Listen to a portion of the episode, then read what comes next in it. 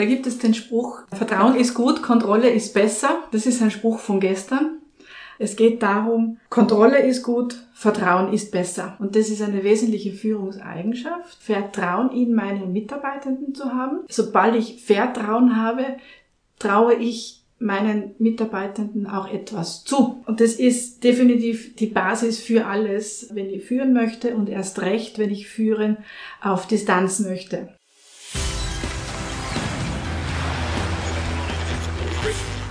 Gut zu wissen der Erklärpodcast der Tiroler Tageszeitung. Hallo liebe Hörer, herzlich willkommen zu einer neuen Episode unseres Gut zu wissen Podcasts mit mir, Renate Bergdold. Bei uns dreht sich heute alles um das Thema Arbeiten. Die Corona-Krise hat die Arbeitsbedingungen vieler verändert. Das bietet Unternehmen neue Chancen, aber auch Herausforderungen. Was kommt da noch auf uns zu? Worauf müssen sich Arbeitnehmer und Arbeitgeber künftig einstellen? Unternehmensberaterin Ute Mariacher analysiert die veränderten Bedingungen. Vor unserem Gespräch über Homeoffice, Führungskultur und wertvolles Feedback gibt es aber wie gewohnt unsere fünf Fakten zum Thema. Arbeitgeber, die in der Vergangenheit noch nicht auf Digitalisierung, New Work oder andere moderne Arbeitsformen gesetzt haben, müssen jetzt umdenken.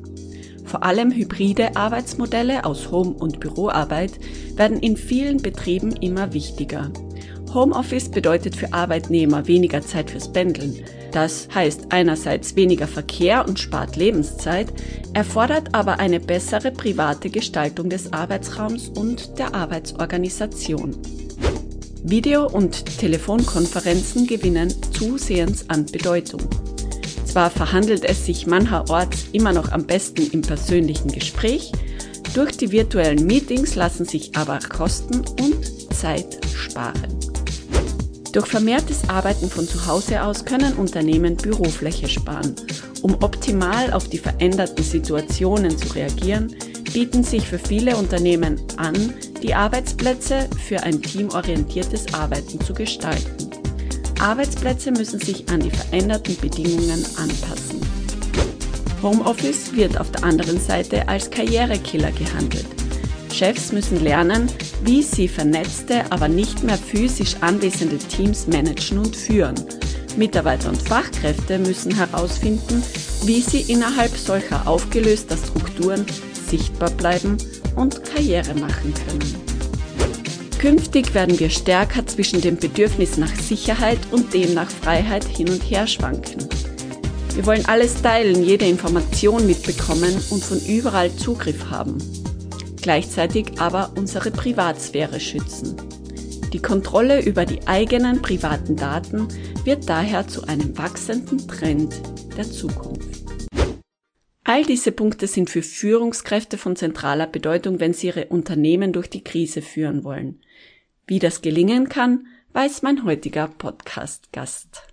Ich darf bei mir heute Unternehmensberaterin Ute Mariacher von Continuous begrüßen. Herzlichen Dank, dass du dir die Zeit genommen hast. Sehr gerne. Hallo. Ute, die letzten zwei Jahre haben vermutlich viele Unternehmensstrukturen herausgefordert. Wie hast du denn diese wirtschaftlich turbulente Zeit erlebt? Ja, es war super spannend, definitiv für alle sehr herausfordernd. Die Herausforderung bleibt aber bestehen. Es ist nicht etwas von gestern, sondern es bleibt bestehen. Und äh, ich denke, es sind jetzt durch die Krise, durch das kleine Virus Dinge ans Licht gekommen, die man vorher vielleicht noch irgendwie kosmetisch korrigieren konnte. Und jetzt sind sie da und jetzt muss man sie anpacken. Dinge, die geschlummert sind, Themen, die geschlummert sind, die muss man jetzt wirklich anpacken. Wie kann das passieren? In den vergangenen zwei Jahren hat sich in den Unternehmen, wie du es gerade gesagt hast, sehr viel verändert. Wie muss denn aus deiner Sicht eine Führungskultur hier mitziehen? In erster Linie geht es darum, dass Menschen arbeiten wollen und nicht beschäftigt werden wollen. Das heißt, da geht es um eine Sinnstiftung, von der spricht man zwar die ganze Zeit. Die Frage ist, was ist schon lebendig? Menschen wollen als Menschen wahrgenommen werden, die wollen wertgeschätzt werden, die wollen respektiert werden, die wollen Gespräche auf Augenhöhe. Und Menschen wollen vor allem auch aufgrund ihrer Kompetenzen, aufgrund ihrer Fähigkeiten, aufgrund dessen, was sie tun, wie sie es tun, aufgrund ihrer Leistung anerkannt werden. Das ist so ein großes Thema, das wichtig ist, das äh, zeitgeistig ist und das, wenn nicht jetzt, Unternehmen Einkehr ziehen sollte. Im öffentlichen Diskurs taucht ja in den letzten Monaten immer wieder dieser Begriff von der sogenannten Pyjama-Revolution auf. Also das, was eben in der Not begann, dass es nun zur Tugend wird. Wo liegen denn jetzt die Herausforderungen in diesem neuen Unternehmensfeld, in dieser hybriden Arbeitsweise oder beziehungsweise auch, welche Chancen können sich denn daraus ergeben? Ich denke, da muss man ein bisschen ausholen. Und zwar geht es darum, sich grundsätzliche Überlegungen zu machen zum Begriff Leistung. Leistung ist vermuteterweise in der Vergangenheit gern verwechselt worden mit Zeiterfassung. Sprich, man ist davon ausgegangen, wenn Mitarbeiter 40 Stunden in der Arbeit sind, dass sie 40 Stunden leisten. Das ist nicht so. Und äh, dieser Begriff Leistung, den gilt sich äh, ein bisschen genauer anzuschauen. Anzuschauen, weil Leistung setzt sich zusammen aus einer grundsätzlichen Leistungsbereitschaft. Jemand will etwas tun, jemand hat genügend Eigenmotivation, um was erreichen zu können. Und diese Leistungsbereitschaft hat eben genau diesen Einfluss auf das Wollen beim Mitarbeiter. Da gibt es natürlich auch den Faktor der Leistungsfähigkeit, wie Mitarbeiter etwas tun, äh, was sie können, welche Erfahrungen sie haben, welche Ausbildung, welche Qualifizierung Mitarbeiter mitbringen, welches Potenzial mehr oder weniger sie haben und in der Leistung dann das Potenzial entfalten können. Und dann geht es um die Leistungsmöglichkeit, also den Raum, den ich als Unternehmen anbiete, um Leistung zu erbringen. Das kann im Office oder im Homeoffice sein an der Stelle. Da geht es um die Rahmenbedingungen, da geht es um Strukturen, da geht es um organisatorische Themen und vieles andere mehr. Und bei dem Thema muss man sich klar sein, dass Leistung höchst individuell ist. Ein Mitarbeiter A braucht für eine bestimmte Aufgabe beispielsweise drei Stunden. Ein Mitarbeiter B ist vielleicht besser organisiert, anders strukturiert, braucht nur zwei Stunden. Und damit ist der Begriff Leistung schon im Vergleich zur Zeitmessung falsch besetzt. Und diese Leistung schafft auch noch keinen Wert. Das ist eigentlich nur Ressourceninput. Ja, Leistung, Performance ist Ressourceninput. Aber das Ergebnis ist relevant. Das Ergebnis nach zwei Stunden oder drei Stunden Arbeit ist relevant und das Ergebnis ist der Erfolg für das Unternehmen. Das zählt. Das heißt, das Ergebnis der Leistung ist die Antwort auf die ausgesprochene Erwartungshaltung. Und da muss Führung sich mehr in diese Richtung entwickeln. Nämlich im Sinne des Erwartungsmanagements. Was wollen wir erreichen? Vielleicht auch warum wollen wir etwas erreichen?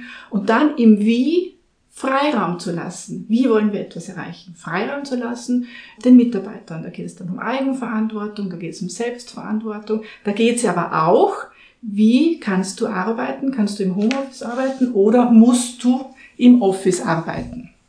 Und dann kann man darüber nachdenken, wie organisiert man Homeoffice, Office, welche Modelle gibt es und so weiter.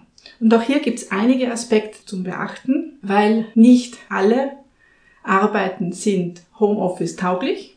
Nicht alle Aufgaben sind Homeoffice tauglich. Nicht jedes Unternehmen kann es sich leisten, äh, viele Mitarbeiter im Homeoffice zu haben. Es hängt an der Aufgabe. Und es gibt Mitarbeiter, die haben ein sehr gutes Selbstmanagement und andere tun sich schwer. Gutes Selbstmanagement, da stell dir mal vor, da geht es um die Selbstdisziplin, da geht es um das Zeitmanagement, da geht es darum zu, zu erkennen und zu kennen, was kann ich gut, was kann ich weniger gut. Da geht es darum, dass ich äh, Vertrauen in mich und meine Stärken habe. Da geht es darum, dass ich mich selbst motivieren kann. Da geht es darum aber auch, dass ich Selbstfürsorge habe. Sprich, dass ich erkenne, wann es genug ist, wann ich eine Pause machen muss. Das ist im Homeoffice nicht anders als im, im Office an der Stelle. Und äh, natürlich geht es auch darum, dass man professionelle Tools äh, zur Verfügung gestellt bekommt, um im Homeoffice arbeiten zu können. Wie gesagt, nicht jeder kann das. Manche Mitarbeiter brauchen die Atmosphäre des Arbeitsplatzes, um richtig produktiv zu sein. Und manche bringen andere Voraussetzungen mit und können und schaffen das auch von zu Hause aus gut und produktiv und hoch motiviert zu arbeiten. Also da gibt es unterschiedliche Aspekte zu betrachten und das sind eigentlich Voraussetzungen für das Homeoffice. Und dann kann es je nachdem viele Vorteile bringen, aber dort, wo Sonne ist, dort gibt es auch Schatten, da gibt es natürlich auch Nachteile. Vorteile sind ganz klar, wenn ich zufriedene Mitarbeiter habe, äh, weil sie zum Beispiel sich Wegzeit sparen, dann bringen die mehr Leistung, dann sind die produktiver. Sie nutzen zu Hause mitunter auch die Zeit effektiver. Sie nutzen sie vielleicht auch sinnbeladener, weil sie ein Mehr an Freizeit erkennen in dem, was sie machen. Es ist äh, erwiesen, dass es zu weniger Krankheitsfällen kommt. Das heißt, dass die Menschen eigentlich gesünder bleiben, weil sie sich gegenseitig zum Beispiel nicht anstecken. Sie werden auch von Kollegen weniger abgelenkt. Das ist sicherlich auch äh, an, an der einen oder anderen Stelle ein Bonus. Letztlich geht es um äh, eine Kostenreduktion seitens der, der Mitarbeiter, weil sie sich beispielsweise Spritgeld sparen oder auch seitens der Unternehmer, wenn es um die Raumkosten geht. In Summe ist es aber ein großer Punkt, attraktiv zu sein, wenn ich die Vorteile des Homeoffices ausschöpfe als Arbeitgeber. Das ist eine große Komponente der Arbeitgeberattraktivität. Ich habe vorhin gesagt, dort wo Sonne ist, gibt es auch Schatten.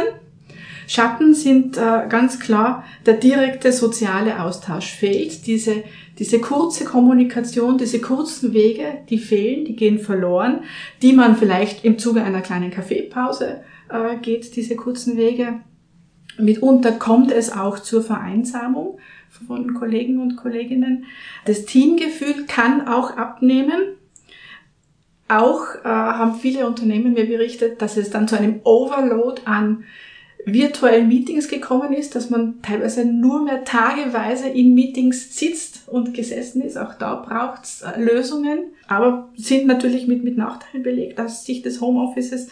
Diejenigen, die es nicht schaffen in ihrem Selbstmanagement, die lenken sich natürlich auch schneller mal ab oder werden leicht abgelenkt, zum Beispiel, weil der Nachbar oder die Nachbarin was braucht und der weiß, man ist zu Hause oder weil die Waschmaschine ausgeräumt werden muss oder weil die Kinder, die Familie irgendwelche Fragen und, und so weiter haben. Das stört die Produktivität. Last but not least, Erfolge sind vermuteterweise sichtbarer, wenn man vor Ort ist. Führung sieht, Erfolge schneller, wenn man vor Ort ist, weil man es vielleicht auch anders präsentiert, weil man direkter miteinander kommuniziert und vieles andere mehr.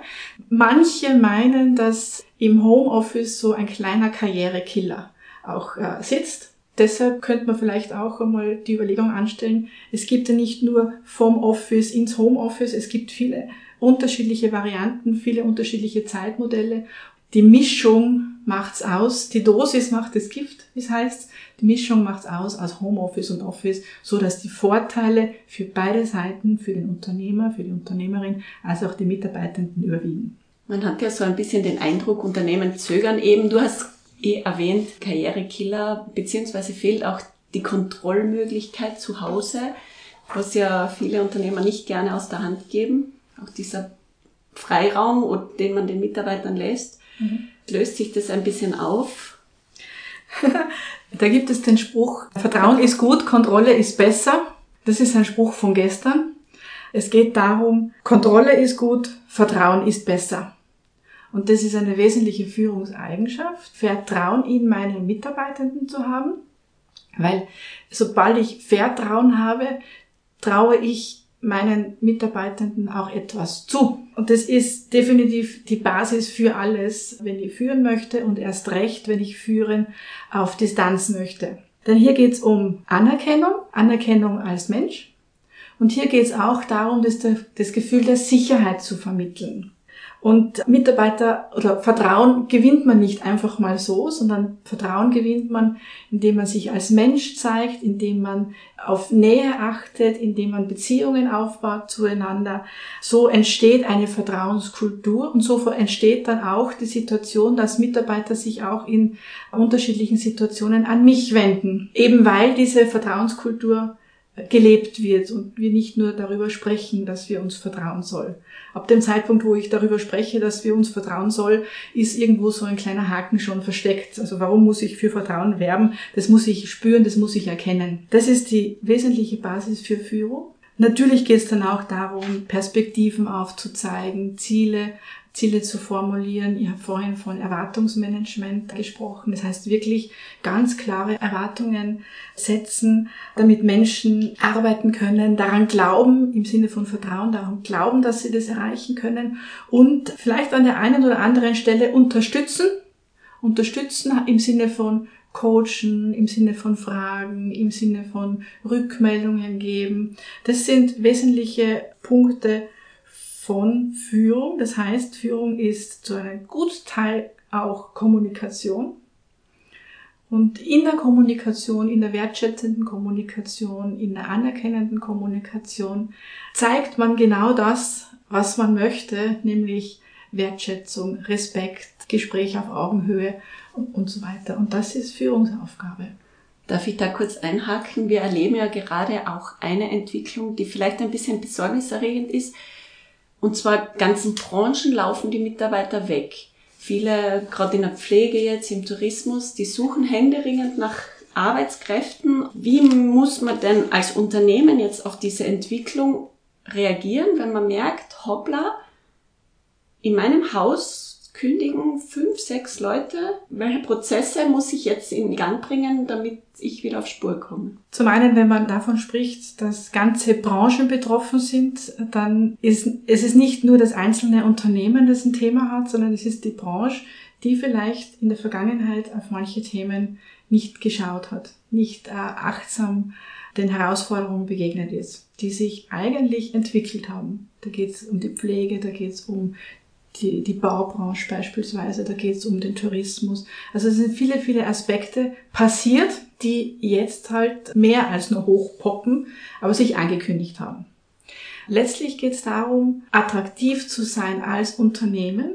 Attraktiv heißt auf Mitarbeitende und deren Bedürfnisse eingehen. Da geht es um unterschiedliche Zeitmodelle, da geht es um auch um den Aspekt Führung, dass Führung äh, menschenorientiert auch führt, dass äh, Führung auf Mitarbeiter zugeht. Da geht es um Prozesse, da geht es um Sinn äh, in der Arbeit erkennen. Sprich, da geht es um organisatorische Themen, da geht es um Führungsthemen, da geht es um Menschenthemen, da geht es um personalentwicklerische Themen, da geht es um ganz, ganz viele Themen, die da liegen und zukunftsorientiert angepackt werden wollen, aber nicht von oben nach unten, sondern im Dialog, im Diskurs, im Miteinander. Mitarbeitende haben wertvolle, total spannende und konstruktive Ideen und die aufzugreifen und es gemeinsam entwickeln, gemeinsam nach vorne zu schauen, wäre ein guter Ansatz, um in diese Richtung zu gehen und um auch morgen noch erfolgreich zu sein. Das Problem selbst lässt sich nicht per Knopfdruck lösen. Das ist sicherlich so. Also eine Rückkehr zu, zur Arbeitswelt vor Corona wird es vermutlich dann nicht geben. Ja. Die Frage ist, was ist die neue Normalität? Aber zur neuen Normalität gehört sicherlich auch, dass man eine menschengerechte Arbeitsumgebung formuliert, gestaltet, designt und Dinge, die sich in, dem letzten, in den letzten zwei Jahren gezeigt haben, wirklich so anpackt und weiterentwickelt und sie nicht einfach liegen lässt. Eine Rückkehr wäre ein Rückschritt, denn die Krise hat viel aufgezeigt, hat viel aufgezeigt, was möglich ist, was vorher unvorstellbar gewesen wäre und äh, deshalb kann es nur nach vorne gehen. Nach vorne gehen heißt gemeinsam mit Mitarbeitern nach vorne gehen, Mitarbeiterbedürfnisse reinholen, auf Mitarbeitende achten auf sie hören und mit konstruktiven Ideen, mit dem, was wir auch gelernt haben, weitergehen, sie weiterentwickeln und äh, erfolgreich in die Zukunft zu gehen. In diesem Zusammenhang wird ja auch immer die sogenannte New Work als äh, Schlagwort genannt. Corona hat darauf angeblich als Katalysator gewirkt und es so richtig gepusht. Was ist es überhaupt, dieses Schlagwort New Work? Ist ja nicht nur Homeoffice alleine.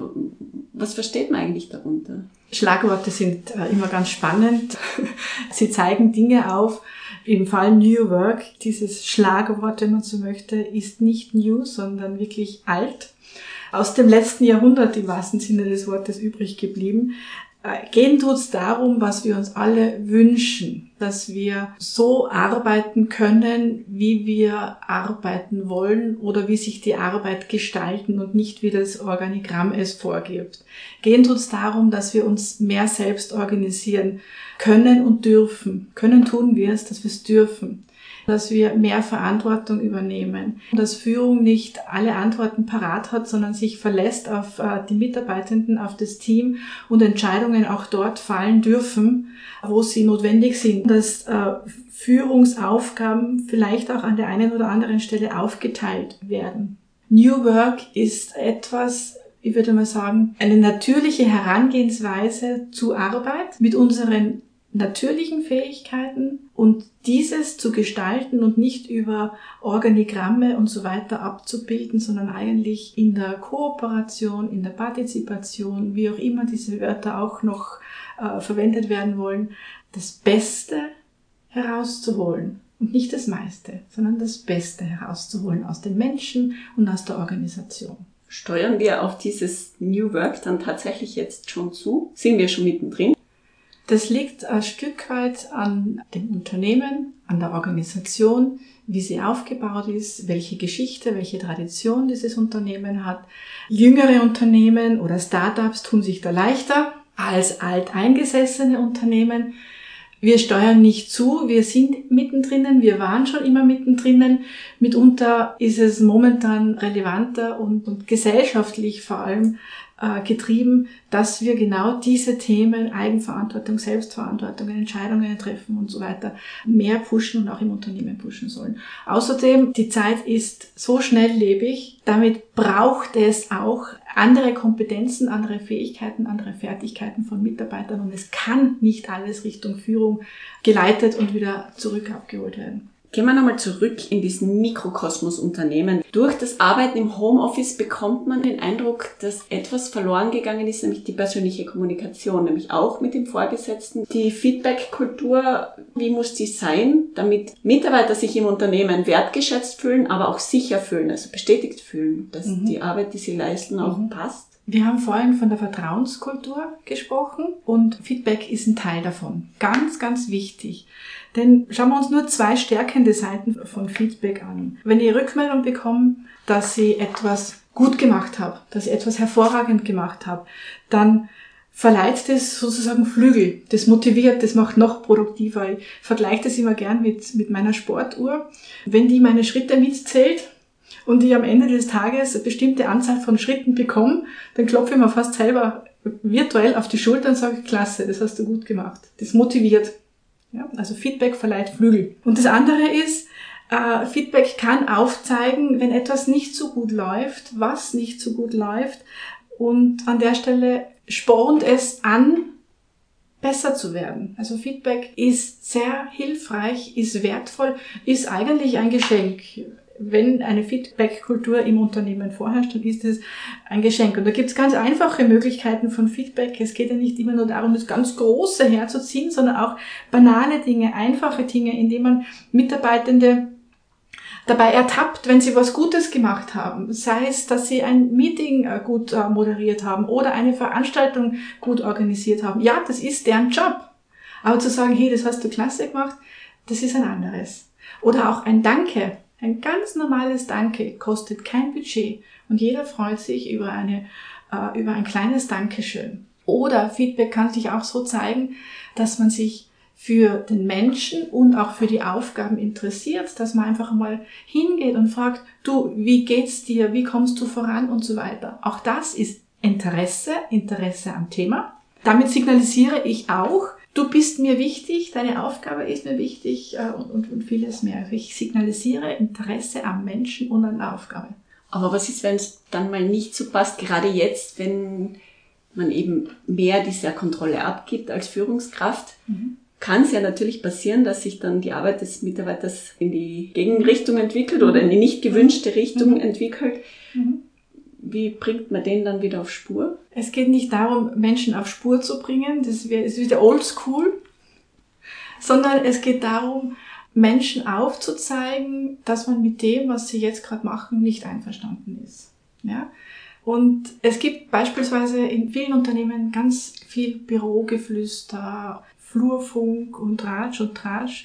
Und eigentlich ist es mehr oder weniger ein Herziehen hinter Rücken des anderen, in Abwesenheit des anderen natürlich. Die Faustregel, wann ich Feedback gebe, ist, habe ich eine positive Absicht? Bringt dieses Feedback der Person etwas? Unterstützt mein Feedback äh, beim Erreichen des Ziels, beim Lösen der Aufgabe? Und kann diese Person dieses Feedback auch wirklich praktisch anwenden? Sprich, ist das, was ich rückmelde, auch im Einflussbereich der Person? Ja, kann die das überhaupt äh, verändern? Und das äh, muss man sagen. Da kann man auch von den ganz Großen was lernen zum Thema Feedback. Die Feedback-Kultur von Facebook beispielsweise hat ganz konkret drei Bestandteile.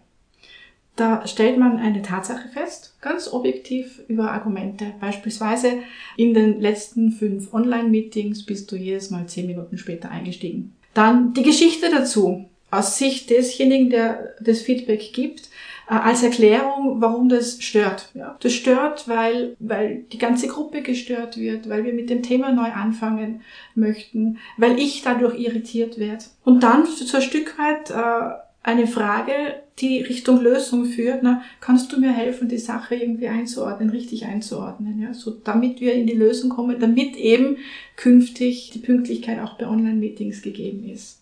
Das sind in Wahrheit drei Bausteine aus der gewaltfreien Kommunikation.